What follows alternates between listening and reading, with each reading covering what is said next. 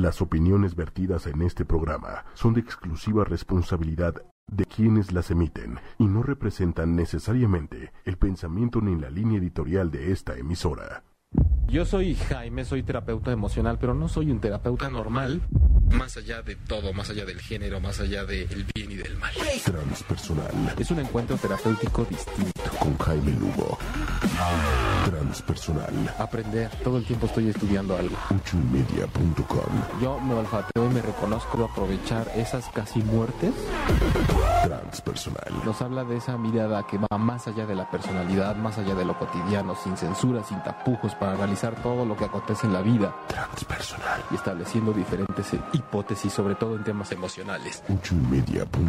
A lo que le tenemos miedo es en donde está el secreto para descifrar muchas cosas y superar muchas de las crisis. Superar muchas de las crisis. Transpersonal.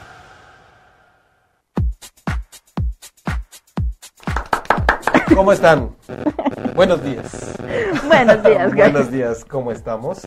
Esto es Transpersonal. Eh, hoy, viernes, que todavía estamos en el mes que se le llama el mes del amor. Ay, sigue siendo el mes del amor y la semana del amor y todo del amor. Todo del amor. Y eh, bueno, bienvenidos. Esto es ocho y media. El programa, como les digo, se llama Transpersonal. Gracias a Manuel Méndez. Gracias, Claudia. Gracias a ti. Una Hoy vez estoy como así, ¿no? Como muchas gracias, bienvenidos. Sí, hoy vienes muy Es polite. que, o sea que normalmente, Sí, no. no, no lo es tanto. ok, sí es que a veces se mete uno mucho en el tema, ¿no? Está uno como, O sea, ¿vienes enamorado? Vengo, yo, digamos que vivo enamorado, en, en general, este, pero a veces uno viene más como temperamental, ¿no? Y, y hoy en, en el tema que, que vamos a tratar de tu pareja es tu espejo, eh, eh, estamos como dispuestos a desmitificar muchas cosas con respecto, hola, con respecto a, a este tema porque es una frase que suena muy sencilla, o sea, parece que es como muy simple, ¿no? Cuando decimos la pareja es el espejo, pudiera parecer que es como, ah, claro, entonces la persona con la que yo ando en este momento simplemente es que se parece mucho a mí, me puedo ver en ella, y eso es como muy simplista. Ok. O sea, no es. No, entonces no soy tan perfecta. Ay, no es cierto. Ay, Ok, vamos a hablar. no sé. Oye, ¿qué te parece si me ayudas a dar las redes en lo que estamos aquí revisando también la transmisión y que? Perfecto. A Jaime. ¿Qué? ¿También digo las tuyas? Sí, por favor. Ok, Jaime Lugo lo encuentran en Twitter, Instagram, Facebook como Jaime Lugo Terapeuta, este, en talleres para el alma, En jaimelugo.com por web y eh, ocho y media nos pueden escuchar por eh, ay, iTunes, este, En Tuning Radio. en Tony Radio y en aplicaciones. ocho y media.com y en vivo por Facebook Live en ocho y media. Y Claudia Lor, locutora, acá estoy. Claudia Lor, locutora, Instagram, Facebook, Twitter y es un verdadero placer recibirlos a todos y estoy muy enamorada y muy contenta porque además es viernes Godín de quincena, va a haber un tráfico impresionante, entonces Sí lo hay. sí hay lo que tener actitud este viernes. A mí la verdad es que me está fallando un poco la señal. Este, los estamos invitando a que como siempre, hoy estamos en vivo totalmente, se unan a nosotros para hacer juntos el programa. Pero pues a veces me quedando un poquito aquí desde Kenia para acá, ¿eh? la red está fallando. En general creo que la red está fallando para todos. O sea, la semana estuvo media, media falla en cuestiones tecnológicas.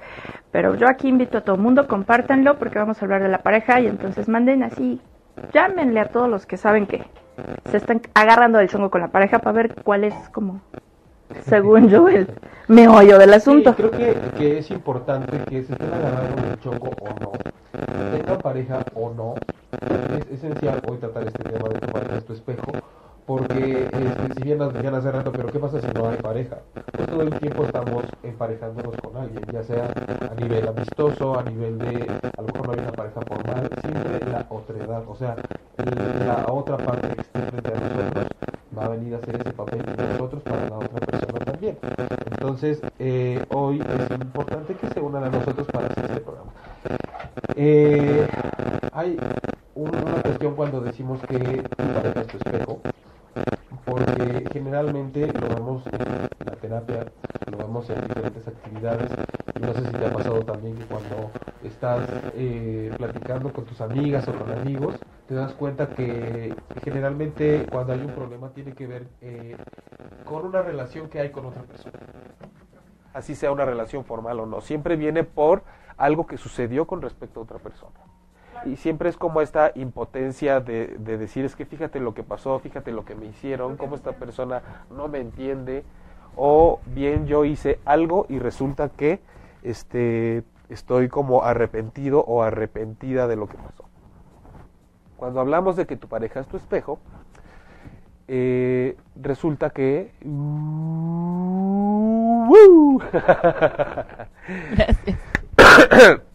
resulta que eh, no, decía yo que no es tal cual que yo esté con una persona y sea igual a mí.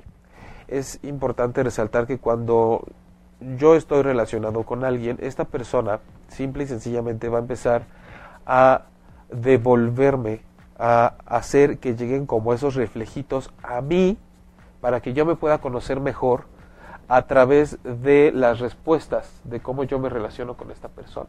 Ok. Es decir, podrían pensar ustedes, pero es que cómo puede ser mi espejo una persona que es mi pareja y que me está tratando totalmente de una forma que no concuerda con la forma la, con las cosas en las que yo doy en la relación.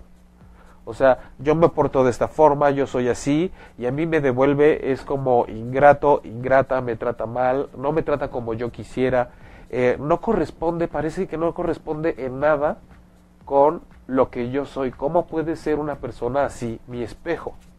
Sí, claro, porque además estoy rechazando todo eso. O sea, yo pongo toda la atención del mundo en ti y tú no lo haces en mí. Y entonces nada más me pongo a ver qué es lo malo que tú estás haciendo. Y, y además en, en, un papel como de yo no me lo merezco. Sí, claro, por supuesto, porque yo soy toda bondad y alegría y ternura y atención y me choca que estés en el celular metido todo el tiempo mientras yo te estoy hablando. Eso no está padre. O este como si yo he dado todo en esta relación me pagan de esta forma. Claro. Este, por qué me maltratan, por qué me engañan, por qué me es infiel, por qué no nos podemos entender y cómo es posible que además con ese tipo de actitudes me digan que esta persona es mi espejo. Y es que todavía no nos podemos salir de estas mañas que tenemos y estos hábitos y estas creencias de que realmente cuando hay un problema con la pareja, la oportunidad está siendo para nosotros, para hacer una modificación y una transformación y una evolución en nosotros como individuos. Que todo esto que está sucediendo y que analizamos en pareja no es porque el problema como tal sea la vida en pareja, sino porque nos está diciendo qué cosas de nosotros mismos tenemos que trabajar porque no estábamos listos para tener una relación plena todavía. Claro. Pero es esa oportunidad que se está presentando para así tenerla. A ver, pero vamos a empezar primero como con las personas que no tienen pareja y que ya sabes que es este rollo de, oye, yo soy toda bondad, alegría, los comprendo, los entiendo, no soy celosa, no soy posesiva, doy libertad y, o sea, todo el mundo me huye, no puedo encontrar pareja. O sea, hay muchísimas amigas mías, por ejemplo, que yo las veo y son hermosas por dentro y por fuera y siguen solas. Ajá. Ajá. Y entonces, y, y, tienen una relación, cinco o seis meses las dejan, ¿no? Y es más, a veces hasta aplican el de ya ni te hablo. El ghosting que dicen. Exacto, que es horrible, no lo hagan, es la cosa más espantosa del planeta. Pero entonces, ¿qué pasa? Mira, ¿Qué, ah, espejo, ¿Qué me está reflejando esa ausencia de pareja?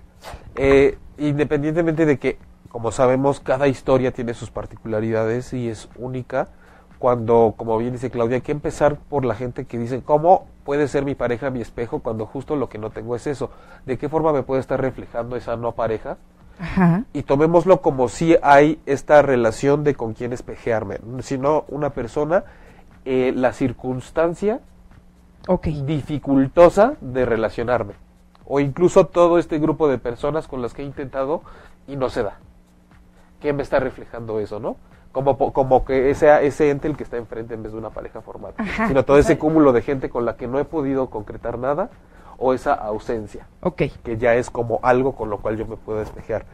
Eh, decía en, en- en un artículo que hice de, de este tema que y en, en unas cápsulas que también eh, esta parte de fijarme en los inconvenientes que hay al momento que yo me relaciono con otras personas, como ese no poder compartir, no aplicar bien la tolerancia, eh, eh, todas estas cosas que yo considero que están faltando a la hora de que intento relacionarme, significa también, este, en gran medida, lo que, de qué forma yo no estoy pudiendo relacionarme conmigo mismo.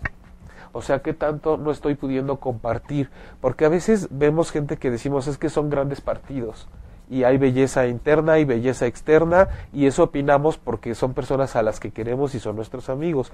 Pero realmente quién vive en esa intimidad del tránsito que significa empezar a ver si nos podemos relacionar como pareja y es cuando empiezan a salir los ángeles y los demonios.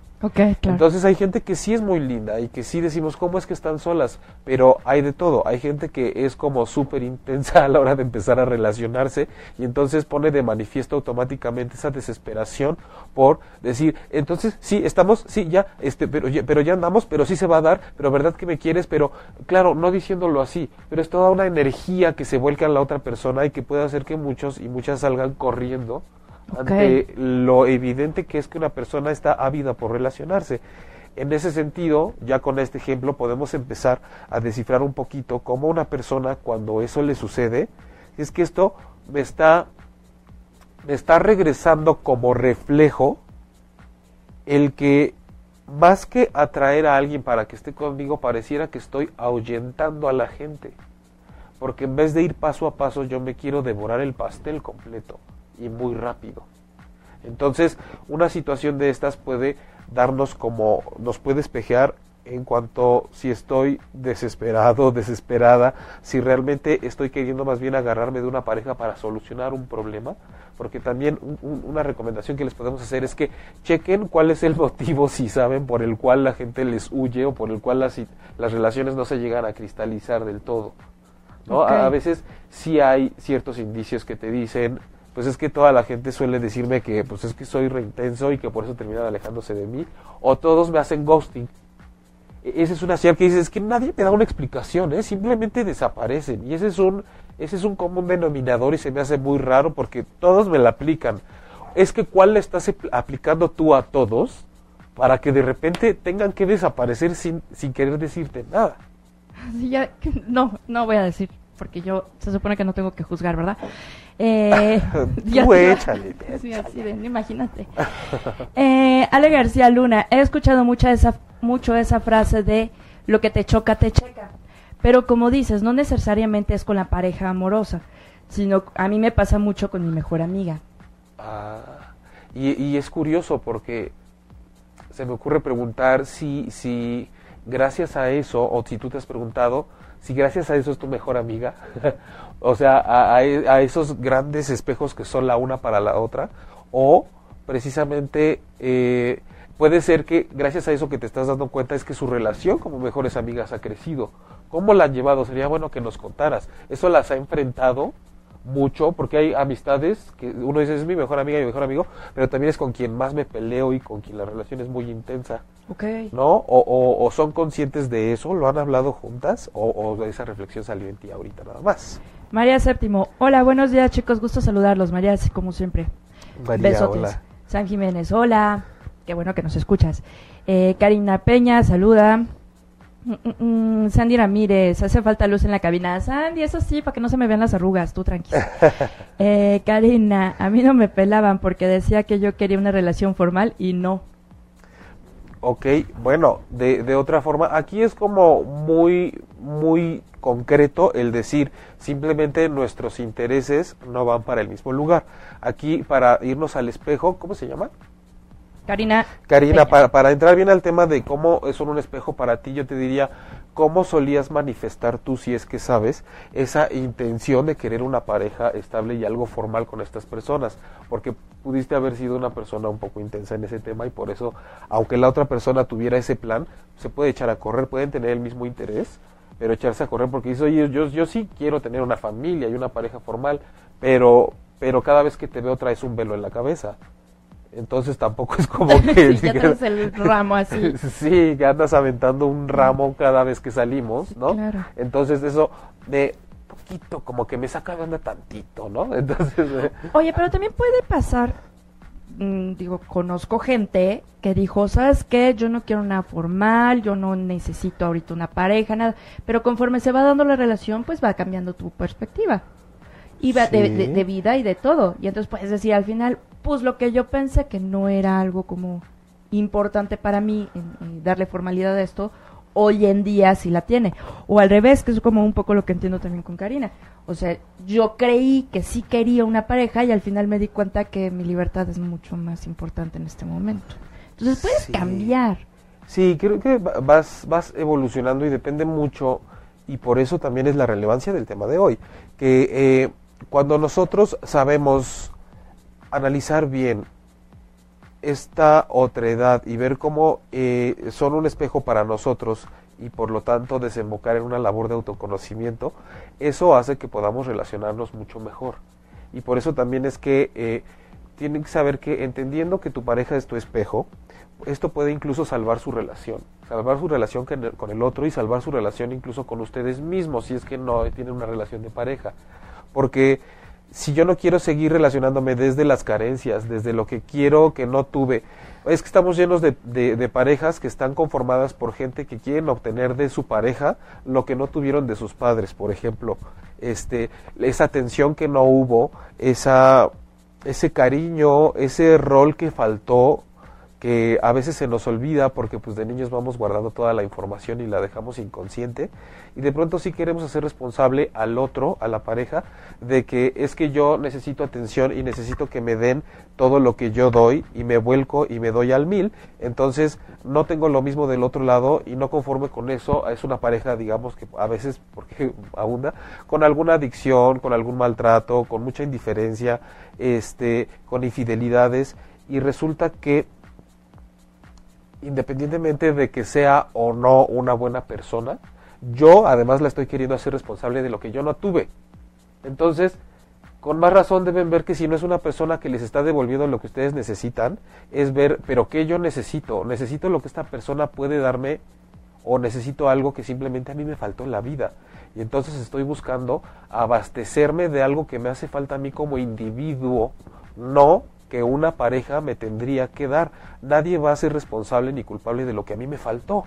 Entonces, te toque la pareja que te toque, mientras no lo trabajes, vas a quedarte con la sensación de que no te está dando lo suficiente o lo que tú te mereces. Y ahí es cuando entra el terapeuta o que vaya y te dice, pero es que lo que tú te mereces, tienes que definir qué te mereces, qué quieres y desde cuándo no lo tienes, porque esta persona que estás conociendo no tiene nada que ver. Ella tiene su vida, su pasado, su familia, su historia, tuvo sus padres y no tiene nada que ver con que a ti nunca te hayan cumplido los caprichos, con que a lo mejor no tuviste papá, mamá, con que a lo mejor no te dieron la atención suficiente, con que a lo mejor tuviste por ahí un desorden, a lo mejor con, tu etapa de adolescencia, ausencias, huellas, heridas, y de repente vamos queriendo que todos nos curen las heridas abiertas y sobre todo la pareja. Pero eso, eso llega a algún punto en que justifique un poco la no reciprocidad. O sea, de alguna manera tenemos que cancelar la reciprocidad. No, lo que pasa es que la reciprocidad es justo, yo diría, lo que tenemos que analizar en cuanto a que esto estamos compartiendo o estamos recibiendo lo que yo considero que me hace falta. Porque reciprocidad puede ser como nos amamos y compartimos cosas, sumamos, más no la reciprocidad es tú me das lo que a mí me hace falta, así tal cual como carencia en mi personalidad y en mi vida, ¿no? Eh, por eso se dice que la relación es para sumar y compartir y combinar más que para decir qué huecos tienes emocionales y yo te los puedo llenar, ¿no? De atención o en la economía o en este y, y qué bueno que lo mencionas, Manuel, porque la reciprocidad justo es es como un intercambio, no es que nos estemos dando lo que nos hace falta, ¿no? Sino que estamos justo compartiendo y conociéndonos a través de eso. Claro que una pareja, lo, lo padre de todo esto es que también cuando estás en un periodo de crisis incluso personal, vamos a hablar de alguien que a lo mejor tiene una crisis en su chamba o con su familia y está cojeando de la parte emocional y llega la pareja, pero fíjate la diferencia entre reciprocidad y que yo te esté completando lo que no tienes, es decir, yo te apoyo, puedes apoyarte en mí, yo estoy aquí, yo voy contigo, te acompaño, transito contigo, no te puedo llenar el hueco emocional que tiene que te peleaste con tu mamá, que se murió tu papá, que te quedaste sin chamba. Que tienes broncas en el, en, en el trabajo. Exacto. Entonces, creo que el secreto de la reciprocidad es decir, vamos a sumar y vamos a acompañarnos. No vamos a ver qué huecos tienes como de queso gruyere ¿Y cómo- para estarnos llenando, ¿no? Y entonces, ¿cómo sería el ejemplo en caso de buscar, o sea, de, de hacerlo desde la carencia? O sea, no acompañarte, más bien con este, mm, en este plano de, tengo que llenar este hueco para que me necesites. Ah, bueno, este, hay, hay muchos ejemplos. Hay, ¿sabes? Parejas que abastecen de más a, a la pareja, justo para decir, cuando más me necesites, o sea, es, es como controlar, ¿no? Hay mucho por, por la sociedad en la que vivimos. Una tarjeta de prepago. Sí, sí. Te voy a dar y te voy a abonar para que el día que yo necesite te sientas obligado a. Ah, claro, compromiso. Sí, o, o, o, este, por ejemplo, para, lo, pues, decía que por la sociedad en la que estamos se da más del hombre hacia la mujer, ¿no? Que la colma de comodidades o le da todo lo que necesita y entonces se empieza a generar una codependencia para que esta persona empiece a necesitarte cada vez más. ¿Es más o menos lo que decías? No, más bien en este, en este plano de, decías, mi pareja tiene eh, ahorita conflictos en el trabajo. Ok. Entonces yo lo voy a acompañar. Esa sería una reciprocidad. Tú tienes broncas, tienes Sí. hay una carencia, emo- un este bache emocional en Una tu trabajo crisis y yo te acompaño. Una crisis Y estoy ahí individual te de tu apoyo. pareja. Ajá. Exacto. ¿Cuál ser, y eso sería como lo positivo. Sí. ¿Qué, cuál, cuál es el ejemplo negativo? Ah, por ejemplo, si, si esta pareja lo que tiene es un problema que se quedó sin chamba y que tiene problemas personales, es como si esta persona estuviera esperando a que su pareja le resolviera las cosas. Ok, es ir y resolverte la- el, el Sí, problema. sí. Aunque no trabaje contigo, aunque no tenga nada que ver, pero voy y te... Exactamente, vamos a suponer que es un problema de trabajo y además con la familia.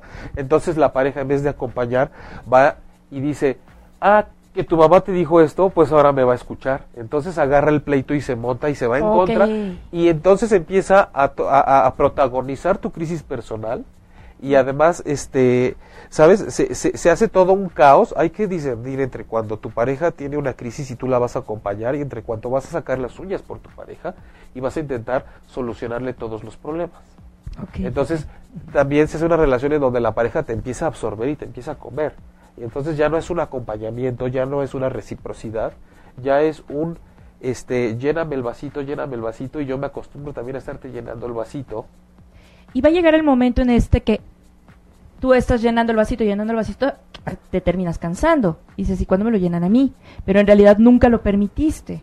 Porque toda tu energía, tu enfoque y tu foco y todo estaba en vaciar el, Sí, y, y, y- el amor en la otra persona. Y ahorita que dices eso es importante porque eh, independientemente de la persona que está pidiendo o que está relacionada desde la carencia, porque considera que su pareja le tiene que dar lo que necesitaba, también quien da tiene que buscar ese espejo y decir, ¿qué me está dando como reflejo esta persona que me pide resolverle literalmente todos sus, sus problemas? ¿Y por qué me estoy sintiendo yo tan a gusto con una pareja a la cual siempre que tengo que estar sacando del hoyo y resolviendo los problemas?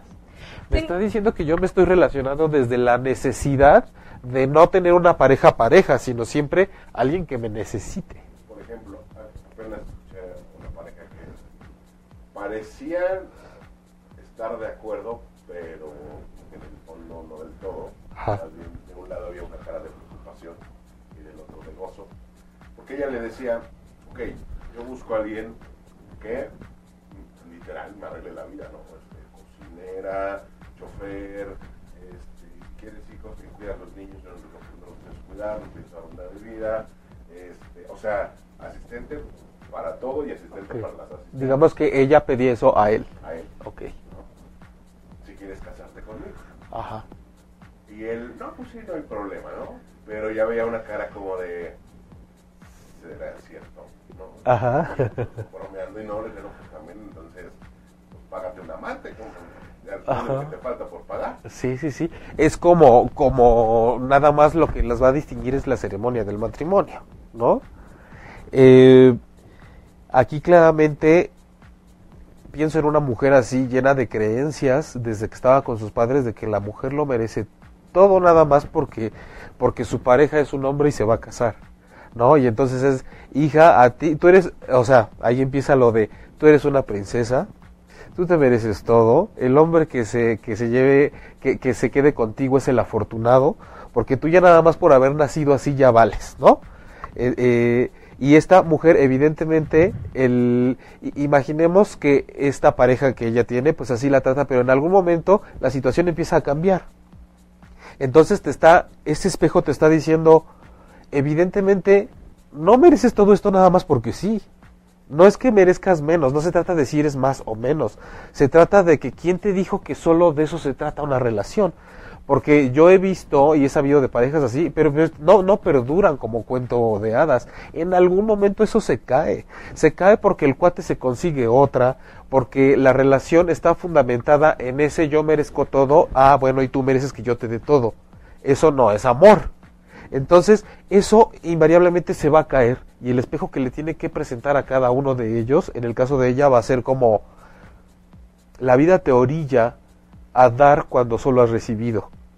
¿no? Y en el caso de él, relacionarse con una persona así, el espejo que le va a presentar cuando quiera relacionarse con alguien más y serle infiel o se empiece a caer la relación, va a ser, es que me doy cuenta de que me puedo relacionar con gente que también me da, que no solo me pide, porque invariablemente, si te fijas, mucho de lo que pasa en las infidelidades es que cuando no son nada más por sexo y por atracción, es que empiezas a fijarte en alguien que tal vez te da un poco más de lo que tú das de más a tu pareja y dices, empiezas a conocer la otra cara.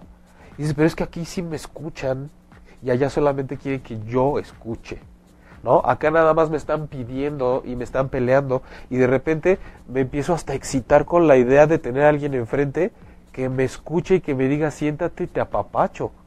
Es que es hasta sin mala intención, porque ahí viene que la pareja cuando se entera es que tú me quisiste hacer daño a mí, me quieres destruir. No, perdón, pero es que pero es que yo no, ah, ya se me había olvidado lo que era recibir esto y a ti, aquí yo solo te lo doy. Y de repente se me presentó un espejo que me dijo, mira, aquí te ves más guapo, aquí vales más.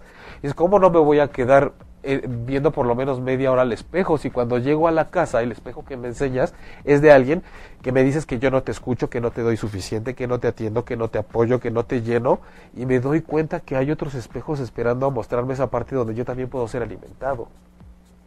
Entonces es hasta como por simple lógica, por, por comprensión, por, ser, por empatía, tenemos que entender que a veces eso sucede. Pero cuando las parejas se ponen el cuerno, lo que dicen es que tú eres un cabrón conmigo, tú me lo hiciste a propósito, esta vieja lo hizo para destruirme, es que parece que nunca me quiso. Es que también tenemos que empezar a ver con los espejos qué dimos y qué no dimos, y, empezar a medir quien todavía está con su pareja bien, pero ve que se puede empezar a tambalear el asunto es que no he estado dando y que he estado pidiendo de más, porque es momento de equilibrar, ah, perdón, antes de que la balanza esté tan cargada hacia un lado, que quien está así, de plano, se caiga de la balanza y, saliendo y al caerse se encuentre a otra persona que la pueda tener una balanza más equilibrada y yo me quedé como en el sub y baja así, flotando o, del otro lado. Sí, claro. Entonces, por eso, insisto en que estos temas de pareja, y en este caso de cuando tu pareja es tu espejo, sirven para que nosotros veamos, es más, pongan atención, creo que todos sabemos cuando estamos en una relación y en un momento de intimidad y de honestidad con nosotros mismos, decimos, creo que estos días se me ha estado pasando un poco la mano con esto. como que esta semana fui yo más cabroncito. O como que esta, estos días yo he estado permitiendo un poquito más esto y he aguantado vara. O esta vez ya me pasé de exigente, ya van tres berrinches que hago porque no me da esto y esto y esto y esto y, esto. los tengo calendarizados. Con la luna. Ay, no, mi amor, perdóname, ya no voy a hacer así. Entonces es, es, es buscar equilibrio pero justo cuando nos damos cuenta que tenemos que empezar a buscar equilibrio, chéquense, es porque ya estamos sintiendo que hay cierto desequilibrio. Ok. Ale García Luna. Eh, hablando de con respecto a la amiga. Claro que sí es con quien más discuto, con su mejor amiga, porque nuestras opiniones son muy directas. Tenemos esa confianza de decirnos las cosas como son. Y aunque de principio quedamos un poco resentidas, generalmente teníamos razón al final. Y la otra lo aceptaba y la ayudaba a, reflexionar. Si estamos, sí estamos súper conscientes las dos de esto y es lo mismo que nos recuerda no romper la amistad. Eh, María Séptimo, hace unos años conocí personas que solo querían el acostón, como dicen por ahí para poder decidir después si querían una relación o no, lo cual me parece absurdo. Ok. ¿El sexo se pone como, como condición de... para una buena relación? O sea, si es condicionante, si es así como... Eh, la, la, empatía sexual sí tiene que ver con, con... Creo que cuando, cuando empezamos con, a conocer a alguien, y también depende de qué heridas tengamos y cómo hayan estado cicatrizadas y qué estemos buscando. Eh, el sexo al principio siempre es importante, sin embargo, hay que saber que no es la base de una relación. Cuando buscamos una relación estable, formal, realmente un compañero, una compañera de vida, alguien con quien compartir algo más allá del cuerpo, o sea, el cuerpo envejece, se arruga, deja de funcionar, este, las cosas se caen, ya no se levantan igual, ya no, digo, hablando ya en temas como muy, muy concretos y muy directos, ¿no? Las lubricaciones, las erecciones, las, todo no, no, ya deja de funcionar así.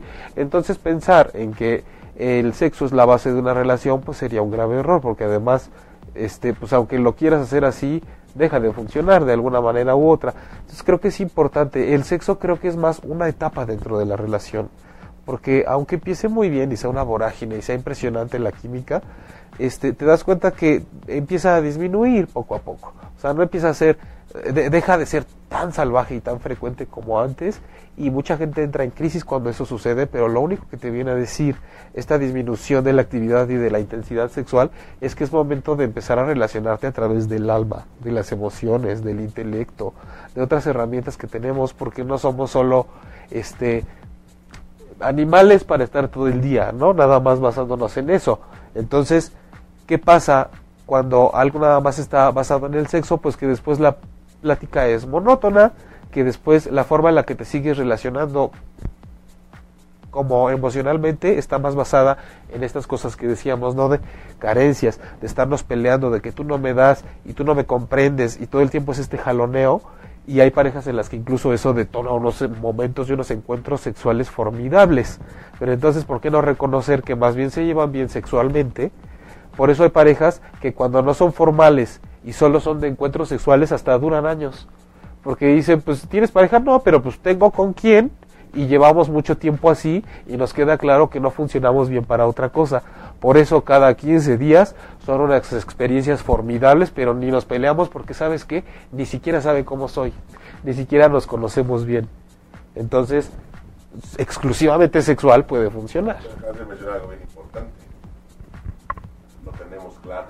Exacto, tiene que ser los dos y saber, el que se enamora pierde ahí.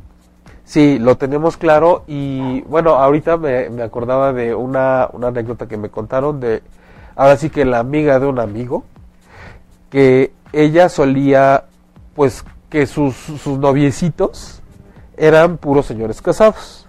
Pero esta mujer no era ni, ni prostituta, ni acompañante, ni nada de eso, ¿no? Ella decía simplemente, a mí me encanta porque yo aquí, con los dos o tres que ande al mismo tiempo, que de entrada ya no me la pueden hacer de pedo por eso, porque son casados los tres. Yo aquí los apapacho, vienen y me cuentan todos los problemas que tienen en su casa y yo los escucho y los aconsejo, porque además tenemos bien claro ellos que no quieren dejar a su esposa, pero que están buscando un escaparate conmigo y que tienen lo que en su casa nada más les exigen, a lo mejor las las, las, las sirvientas, los choferes, el dinero, el gasto, los lujos. Y aquí yo soy una mujer que los recibe y les doy un masajito y les hago de cenar y pasamos un rato súper rico y les digo lo que allá no les dicen. Pero además vienen, además no, no cambiarían a su mujer por mí. Porque además cuando de repente se me quieren quedar a dormir les digo, no, a donde te toca ir a dormir es a tu casa Aquí vienes como una terapia y estás conmigo y nos gustamos y la pasamos increíble, pero yo no soy tu esposa, ni siquiera soy tu novia. Yo soy una compañía para ti, lo tenemos muy claro. Yo no podría enamorarme de ti, porque además eso implica muchas cosas que yo no estoy buscando. Y entonces como que cada quien lo tenía bien claro, puede sonar por un lado muy civilizado y para muchas personas que nos están viendo y escuchando pueden decir, pues pinche vieja, no sé qué, porque además tienden a irse sobre la persona con la que la pareja les pone el cuerno, ¿no? Porque es la maldita que me lo está quitando. Entonces, Ay, acuérdense. no, terminen agradeciendo, ya no lavan calzones. Eh, eh, Ajenos. No, eh, exacto, o sea, las, las chavas que de pronto se, se están en ese tipo de relaciones y justo es lo que dicen, oye, a mí no me interesa tener tus calzones aquí al otro día, ni tus calcetines, bueno, ni a ti, ¿para qué te quiero aquí lleno de lagañas y babeando? Yo no te conozco así ni te quiero conocer, porque esto es exclusivamente una amistad con derechos sexuales. La que tiene que conocer tus lagañas, tus pedos, tus calzones, tus, no, tu dinero, tus obligaciones, tus responsabilidades y todo eso es tu esposa porque con ella te casaste. Entonces, sin desviarnos mucho del tema, aquí podemos encontrar que en una relación de este tipo está el espejo muy claro. Esta mujer dice, a ver, es una persona que ya tiene un compromiso, pero que además yo tengo muy claro que no quiero un compromiso. Como esta persona ya lo tiene, pues no lo está buscando conmigo. Evidentemente, esta persona en algún momento se iba a enfrentar a la situación de decir, yo ya quiero algo formal y sé que no lo voy a encontrar con ninguna de estas personas que están casadas y que ya tienen una familia. Oye, y después no va a arrastrar así con todo eso y el día que formalice algo, ser la mujer más celosa del planeta. ¿No, eh? no lo sé porque eso creo que puede ser un arma de dos filos, como puede caer ella en esa trampa de decir, claro, este, seguramente van a tener con quién ponerme el cuerno porque yo fui con la que muchos le pusieron el cuerno a su esposa, hasta decir, me queda claro que por más que venían y estaban conmigo, me hablaban maravillas de sus mujeres. Entonces, yo, aunque sea una esposa maravillosa, sé que tendrá que haber una nueva Bueno, generación de, ahora sí que de su de su club que pueda hacerme el paro con mi esposo porque yo seguramente me voy a convertir no en alguien también muy demandante para él Ah, la próxima semana hablamos de amantes e infidelidades. estaría bueno Eh, Viviana Valenzuela, justo esto último me está pasando y estoy abriendo los ojos. Cecilia Gasca, felicidades Jaime, eres genial, ¿verdad que sí? Ah, Cecilia saludos Arturo Chávez, yo la verdad lo que merezco es un Xbox. Pues cada quien pone sus prioridades, ¿no? María, saludos Arturo. Eh, María Séptimo, respecto a esa parte que dices Jaime, eh, que necesitamos hacer una introspección, es buena idea subsanar todo, todo esto para poder darse cuenta de que la relación en pareja mejore. Ah, bueno, de hace rato. sí bueno se, dice muy fácil María este pero aquí María que es clientaza del programa este hay que nos da pie a decir que acuérdense que el saber que tu pareja es tu espejo sirve para, en primer lugar, relacionarnos mejor con nosotros mismos y a veces salvar tu relación significa que te des cuenta que no es esa relación en la que tú te estás realizando plenamente, sino la que estás, te estás haciendo consciente de lo carente que eres y de lo que estás buscando en una persona que evidentemente no te lo va a poder dar. Entonces es muy difícil que la gente le haya el sentido a esto porque dicen, entonces quiere decir que ya fracasé y que tengo que divorciarme o separarme o cómo aceptar que esta no es la persona con la que yo debo estar cuando yo le amo profundamente y dices, ¿le amas profundamente o estás infatuada como hicimos el programa de la infatuación que es algo más como como que estás embelecido con alguien y pierdes la razón porque te encanta, porque estás esperando que llene todas tus carencias. Este, es que yo se los pondría así de sencillo. A lo mejor ahorita que estamos nosotros aquí, Manuel, Claudia y yo, y ustedes que nos ven, este, yo podría definir el amor como de verdad cuando puedes estar con una persona a pesar de que digas, pues igual el sexo ni es lo más importante, este, ahorita a lo mejor no nos está yendo bien a ninguno de los dos, pero, pero es, es, es mi compañía, o sea, es, es- puedo sentir que somos dos almas acompañándonos, va más allá de, de a dónde podemos ir a comer juntos, si ahorita hay mucho dinero o no, y de que si es la persona más atractiva para mí o no, eso ya además hasta sale sobrando, es como Claro. algo mucho más, eh, pues sí, como la premisa de este programa, ¿no? Como más del alma, del lenguaje del alma. Y a veces la gente eso lo ve como muy cursi porque dicen, sí, pero aterricemos, tenemos cuerpo y se siente rico y hay que tener dinero y hacer planes y proyectos juntos. Sí, pero la otra parte, véanse, cuando están con alguien y ya tengan 80, 85, 90 años, ya no va a quedar nada de eso, ya es como literal, ya llevamos un camino de vida juntos ¿no? Ya vamos más allá de todas las demás cosas. ¿Qué tanto se sienten en la capacidad de estar así ya con la persona con la que están ahora? ¿O qué tanto están buscando nada más tener una aventura o a completar lo que no tuvieran en su vida? Ay, qué bonito. Ay, hasta suspiré. Ale García, uno de los más grandes problemas que resulta ridículo a veces y discusión con mi pareja que yo tengo es que yo soy súper accesible e interesada en las cosas que a él le gustan mientras que él no acepta ver, por ejemplo, películas, series que yo quiero, justo con la excusa de no quiero, no me interesa y no me puedes obligar. Ok, ¿cómo, se llama? Es que con eso de que yo tengo... Ale García. Ale, este, tal vez una de, eh, una de tus misiones en la vida, de tus retos principales, sería que puede ser que te estés volcando, estés volcando demasiado tu atención en tu pareja, y eso haga que tú sientas que él no te pone tanta atención a ti. La otra es que tanto puedes ser feliz sin tener que estar pidiendo algo que evidentemente no va a llegar. Hay muchas aristas. La otra es que tanto él está consciente de que eso es importante para ti o lo dejas pasar cada vez que te dice que él simplemente no quiere y ya. Y entonces tú dices, ok, no hay problema, pero después escuchas un programa y ahí escribes y les dices que sí, realmente es un problema para ti.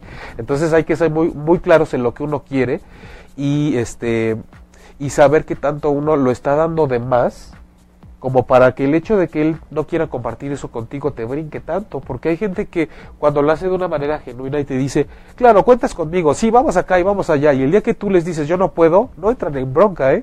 Dicen, ah, no, pues no puede. Yo no lo veo como, ah, no me está dando lo que yo sí le doy. No, simplemente yo soy una persona que suele estar más disponible y mi pareja no. Punto. Pero no estoy enamorado de mi pareja justo porque me dé cada cosa que yo le doy. Es que con todo y lo que de repente no puede ser igual de recíproco conmigo, yo estoy enamorado de otro tipo de cosas. Porque de pronto entonces vamos a empezar a medir como cuando dicen que el matrimonio es como una empresa. A mí no me gusta mucho que lo comparen con una empresa porque este empiezan con que qué tanto me da y qué no me doy y yo estoy invirtiendo y qué voy a ganar y voy a salir perdiendo de aquí. ¿Qué vas a salir perdiendo? ¿Por qué no mejor te fijas con quién te vas a relacionar y desde dónde? Para que después no lo veas como que metiste acciones y que te están viendo la cara. Es algo súper pervertido estar viendo una relación amorosa como si fuera una inversión monetaria, ¿no? Por supuesto. Ah, Brenda Sánchez, yo me siento así como la mamá de mi pareja. Siempre me pregunta qué hacer aparentemente, porque solo lo hace cuando está conmigo y por su trabajo pasa mucho tiempo fuera. Qué interesante. No, me gustaría escuchar detalles de eso pero esa frase con la que abriste tu comentario es una belleza. Me siento como la mamá de mi pareja. O sea, ahí hay, bueno, además no sé si ya nos has escuchado o visto antes, pero hemos dedicado programas a los patrones de conducta que vienen de papá y mamá y qué pasa cuando te conviertes en el papá o la mamá de tu pareja, pero eso es tan común como grave. Porque entonces, imagínate, yo creo que la mayoría de las parejas que conozco, la mujer funge como la mamá del, eh, de él o él como el papá de ella, y eso se vuelve en una frustración constante, ¿no? Porque por un lado es como él es el señor de la casa y él manda, y casi casi yo le abro la llave de la regadera y le aviso cuando esté caliente. Así como de allí a bañarse, bebé a bañarse. Y la nalgadita, ¿Sí? Ok. Ay, esas cosas yo no las tengo. María Ana Fernanda, saludos. Eh, María Morena, hola, buenos días para todos. María Séptimo, qué flojera eh, de ese tipo de mujer. Ah, supongo que es la amiga de tu amigo. Por esa actitud tan. puntos suspensivos. Y por la parte de ellos qué venaditos que se tiran al piso dejando a la esposa como la bruja del cuento. Bueno, eh, eso nos dice María también que hay una hay una tendencia de tu parte a victimizar a la mujer en la relación. Entonces, aquí no hay víctimas ni hay tiranos. Eh, y justo yo decía eh, que hay la tendencia de las mujeres a irse encima siempre a la otra. Y recuerda que aquí nadie te quita a nadie, la gente está con quien quiere estar. Entonces, eh, o, que, con quien necesita estar para darse cuenta de los problemas que tiene en su relación y conocerse mejor. Entonces, si existe esto, María, es por algo. Es porque eh, no, siempre tiene que ser como, ah, yo no doy y por eso me pone el cuerno. También se vale decir, yo tengo este valor en mi relación y si no se está dando estoy con una persona que no puede ser fiel y yo busco fidelidad. Entonces, no me gusta que mi pareja tome y me relacione con alguien que toma. De entrada tengo que ver por qué soy tan incongruente como para estar en contra de eso y relacionarme con una persona así, porque ahí es en donde todos nos echamos de cabeza cuando andamos con alguien, porque resulta que andamos con la gente que tiene todo eso que no aceptamos y que le falta mucho de lo que nosotros queríamos que tuviera. Entonces ahí es como, a ver, aquí no, no va a haber mentiras, dime con quién andas literal y te diré quién eres y qué te hace falta y qué te sobra. Entonces, este, es, es, muy fácil decir, es que las mujeres que hacen esto son así y los hombres son los coscolinos y nosotras somos las que sufrimos todo el tiempo. Pues es que nadie se está queriendo ver y sobre todo nadie está queriendo tomar decisiones. ¿no? Es mucho como una cuestión cultural de quitarnos esta idiosincrasia muy televisa y muy Disney. Ajá. ¿no?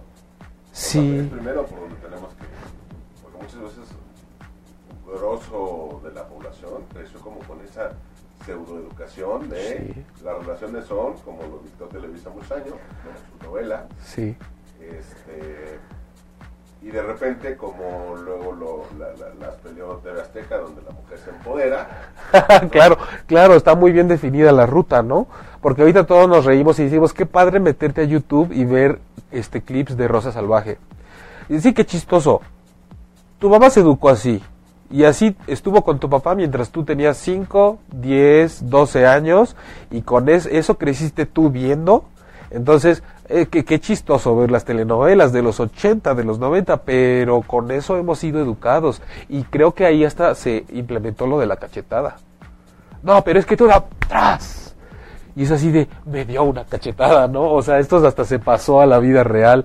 Y siempre hasta que la otra fuera la güera, ¿no? Porque hasta los comerciales es tu marido, te ¿no? Como una mujer rubia, ¿no? Sí, entonces estamos llenos de eso y hemos perdido la brújula o tal vez la oportunidad de conocerla porque nunca la tuvimos. Entonces estos dramas por la pareja y esta idea de que si te casas de blanco es la es significa que todo va a estar bien de ahí en adelante y que lo peor que te puede pasar es que eso se, se Se salga rompa. de orden o se rompa. Eso es mucho de la educación, si es cierto, de las telenovelas. Y después venía mirada de mujer y todo esto para decir las mujeres tienen otra oportunidad y pueden ocupar otro lugar dentro de la relación. Sí es cierto. Nótese que Jaime sí veía telenovelas.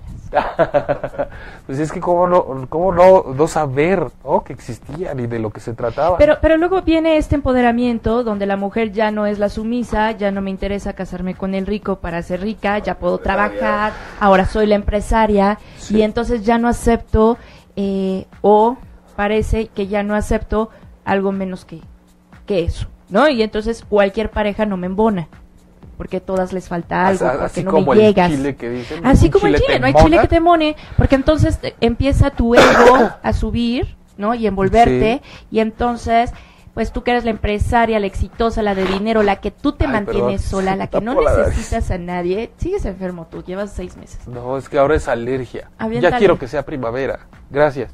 Sí. Te va a sonar su naricita y yo sigo hablando. sí. No, pero eh, entonces ya no necesitas de ningún, ahora sí que ya no necesitas de del hombre. Y te empiezas a convertir en una mujer muy individualista y muy ya no soy pareja y ya no soy recíproca y ya no te escucho porque no tengo tiempo, porque no me da gana. Sí, y es, eh, qué interesante porque yo he estado recibiendo casos en el consultorio últimamente de mujeres independientes con una muy buena posición económica, súper empoderadas, muy como formadas por la figura paterna, este, madres solteras y Ajá. con dificultades para emparejarse porque fíjate, casi casi dicen, pues es que yo quiero estar con alguien, por eso estoy este, evolucionando cada vez más en mi trabajo, ya estoy a punto de comprarme mi casa, a mi hijo lo mantengo yo y a mí nadie me da nadie, porque yo no necesito de nada, pero quiero un hombre. Entonces eso para el hombre, como está educado actualmente, llega y dice, pues, o sea, voy a decir una cosa, espero que no suene grosera, pero va a llegar el hombre a decir, ¿y qué es? Nada más falta que me penetres tú a mí.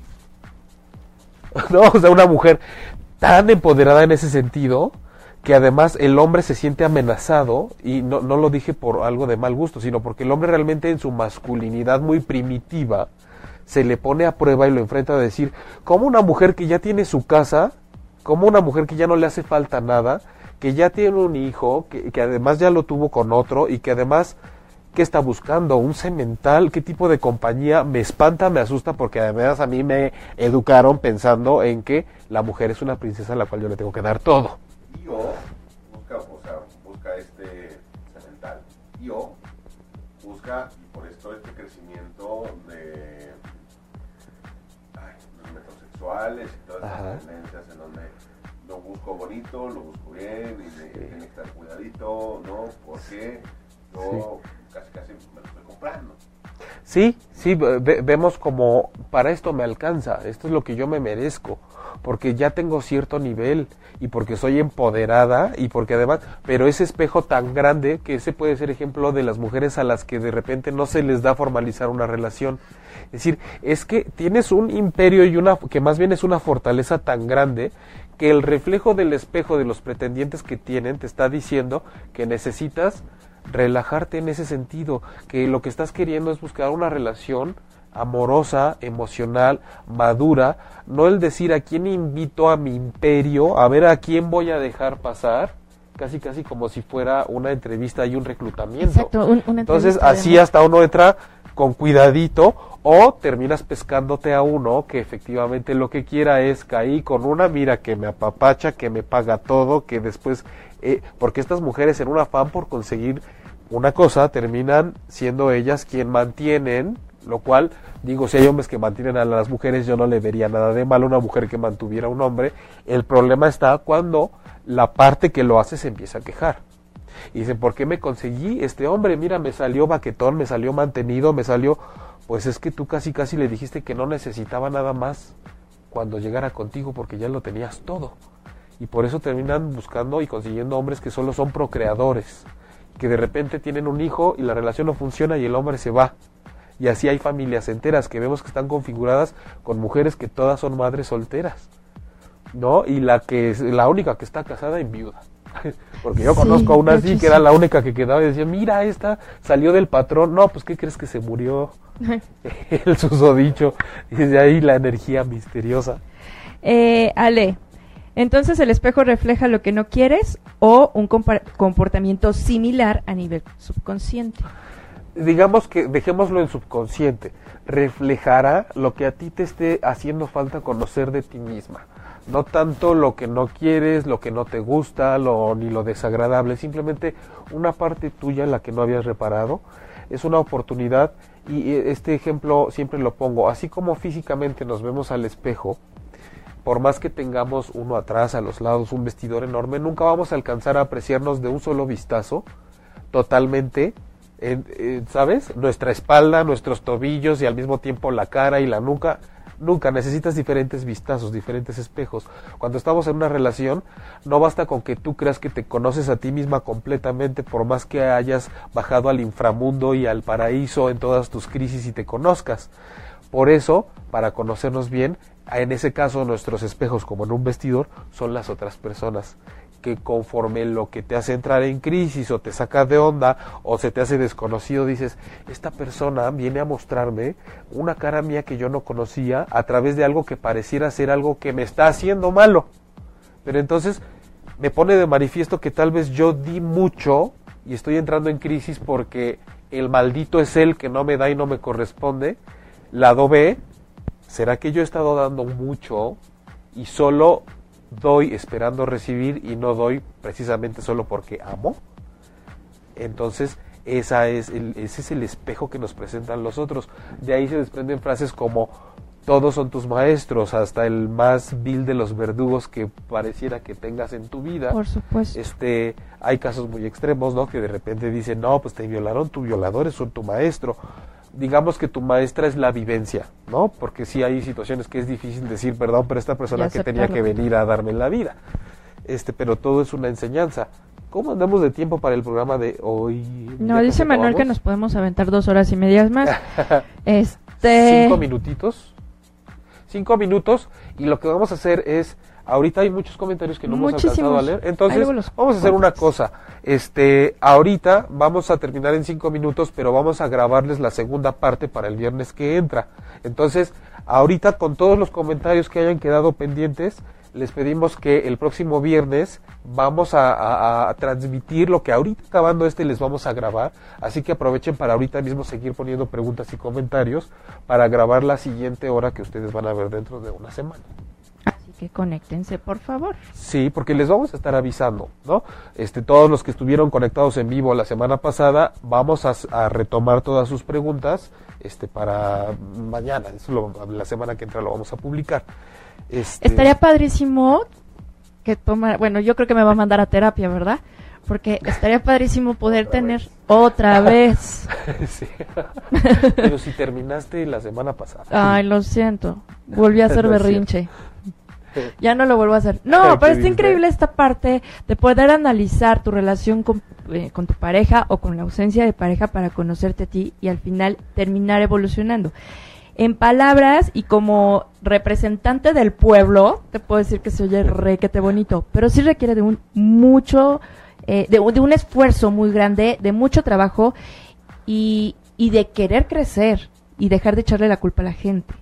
Sí, y eh, esa es la resistencia y creo que el, lo- el principal motivo por el cual nos negamos mucho a esta perspectiva de vida es porque dices, ¿cómo se te ocurre, chingados, decirme que le empiece a dejar de echar la culpa a la gente? Si a mí la gente me hace, la gente me quita, la gente me impide, la... pero si mi vida se basa en eso, yo lo que no he podido ser y lo que no he podido tener siempre ha sido por culpa de la gente. La culpa la tiene el estúpido de recursos humanos que no me contrató, la tuvieron mis papás que no me dieron lo que yo necesitaba y no conforme con eso la pareja que sabiendo lo que me hacía falta no me lo dio. La culpa la tiene la gente que siendo yo un estuche de confeti, de repente me trata mal. Entonces tenemos mucho en donde soltar todo eso. Se vale condolernos cuando algo no va bien, pero también es difícil que cuando vemos los espejos, los espejos que tenemos a nuestro alrededor, no nos guste lo que nos están reflejando, igual que cuando nos vemos en el vestidor de repente decimos, en vez de odiarnos y decir qué asqueroso me veo y mira cómo me he puesto y acá nacha sumida, panza salida y todas estas cosas, dijéramos, ¿cuánta área de oportunidad hay aquí para mejorar? Estaría increíble. sí, pero a fin de cuentas sí es eso. Son grandes áreas de oportunidad Pero, a ver. que son amargas y duelen, pero son oportunidades. En este, en este mismo ejemplo, o sea, ¿qué está mejor, o qué es mejor, o qué es lo más óptimo para crecer, evolucionar, ser feliz, etcétera? Este rollo de decir, ok, hay áreas de oportunidad, me voy a meter al gimnasio, dieta, ¿no? O decir, me amo como soy. Así, con mi lonjita, con mi estría que me refleja que tuve una hija, con mi cicatriz que... Yo lo más lindo que he visto y lo más evolucionado en ese sentido es cuando la gente dice, yo me amo como soy, pero yo veo una lonjita que me gustaría que no estuviera. Entonces, porque me amo, voy a trabajar porque siempre puedo verme cada vez mejor.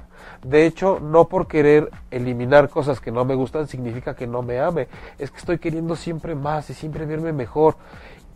Tanto que hasta pude estar ya tres años con esta lonjita y no me importó y así me quise. Pero a lo mejor hoy me quiero ver todavía mucho mejor y me quiero transformar. Entonces creo que hasta es que es hasta zona de confort, ¿no? Decir, pues sí me amo, pero podemos ver incluso casos extremos donde hay gente en situaciones súper deplorables, este, que se abandonan y se escudan mucho en el yo me, yo me amo como soy y yo valgo y yo merezco respeto y yo no sé qué y dices, sí, pero tienes la autoestima muy herida y la verdad es que sí te gustaría verte diferente y sí te gustaría transformarte y evolucionar por dentro, ¿no? Puede ser un trabajo en conjunto, decir yo me amo y quiero cambiar, pero no para los demás. Quiero verme mejor para mí, porque amo mi lonjita, pero también quiero ver qué se siente que no haya lonjita. Ahora, por ejemplo, ahí ni siquiera es amor, la lonjita me cae bien, claro, amo. me cae bien, pero al igual que mi pareja, no puedo estar 24 horas con ella. Y a veces hasta me gustaría estar de vacaciones, al igual que con mi mejor amiga o mi mejor amigo. Me cae muy bien, pero qué padre cuando no nos vemos en un mes, porque si no nos empezamos a pelear. Entonces, es más bien ese mood. ¿no? Ok, entonces en la pareja es lo mismo. En la pareja es lo mismo. Digo, cuando tienes una relación en donde dices efectivamente no estamos como chicles todos los días, cada fin de semana se convierte en un suceso, ¡puf! ¿no? sé. Entonces, qué bonito. Qué bonito, porque hay parejas que están todo el tiempo juntos, que trabajan juntos, que viven juntos, que y, y lo sacan adelante bastante bien, pero invariablemente llega un momento en el que dices, sí, uno terminó viendo la tele en la sala y el otro en la recámara porque si hacía falta un espacio, no porque algo ande mal, sino porque es natural, ¿no? Sí, que no pasa nada Sí, ho- hoy, eh, mira, hoy me voy con mi familia, hoy me hice un plan aparte, eh, voy para acá, tú no quieres ir, perfecto, yo sí voy. Qué padre, porque además no nacimos así, no nacimos pegados. Eso hasta hace mejo- mejor la relación. Y no después. pasa, no significa que pase algo. Ah, sí, porque es que antes, antes quería estar todo el tiempo conmigo. ¿Qué nos está pasando, Laureano? ¿No? Como los polivoces. No, no seamos dramáticos, mondao. Entonces, este, ya nos tenemos que despedir. Este, acuérdense, por favor, que todos estos comentarios y felicitaciones, ay, sí, todos los cebollazos que nos están mandando los vamos a dejar guardados para la emisión del próximo viernes a las 11 de la mañana. Sonó como de talita, Sí, sí, ¿no? sí. La próxima emisión. Pero, este, sí, vamos a estar trabajando con todo lo que nos dejaron el próximo viernes a las 11 de la mañana. Se los vamos a dejar grabados ahorita eh, a través de ochoymedia.com y por el Facebook Live. Yo les recuerdo que soy Jaime Lugo, que me encuentran en la página jaimelugo.com y en Facebook. La página es el viaje del terapeuta Jaime Lugo. Pueden, si necesitan, pues, un proceso personal, buscar eh, para terapia y demás. Este, gracias a Manuel, la voz en off y los controles de aquí de ocho y media. Y muchas gracias, Claudia Lor. Gracias a ti, Jaime. Este, tus redes. Claudia Lor Locutora, Facebook, Twitter, ins- Instagram. Y aquí vamos a estar eh, con ustedes la próxima semana. Muchas gracias. Este, a mí se me atoró un poco la transmisión, entonces no, no pude ver eh, yo directamente todo lo que estaban poniendo, pero lo vamos a retomar para la siguiente semana. Muchas gracias. Besitos de luz. Buen fin de semana. Si te perdiste de algo o quieres volver a escuchar todo el programa, está disponible con su blog en ochoymedia.com. Y encuentra todos nuestros podcasts de todos nuestros programas en iTunes y Tuning Radio. Todos los programas de ochoymedia.com en la palma de tu mano.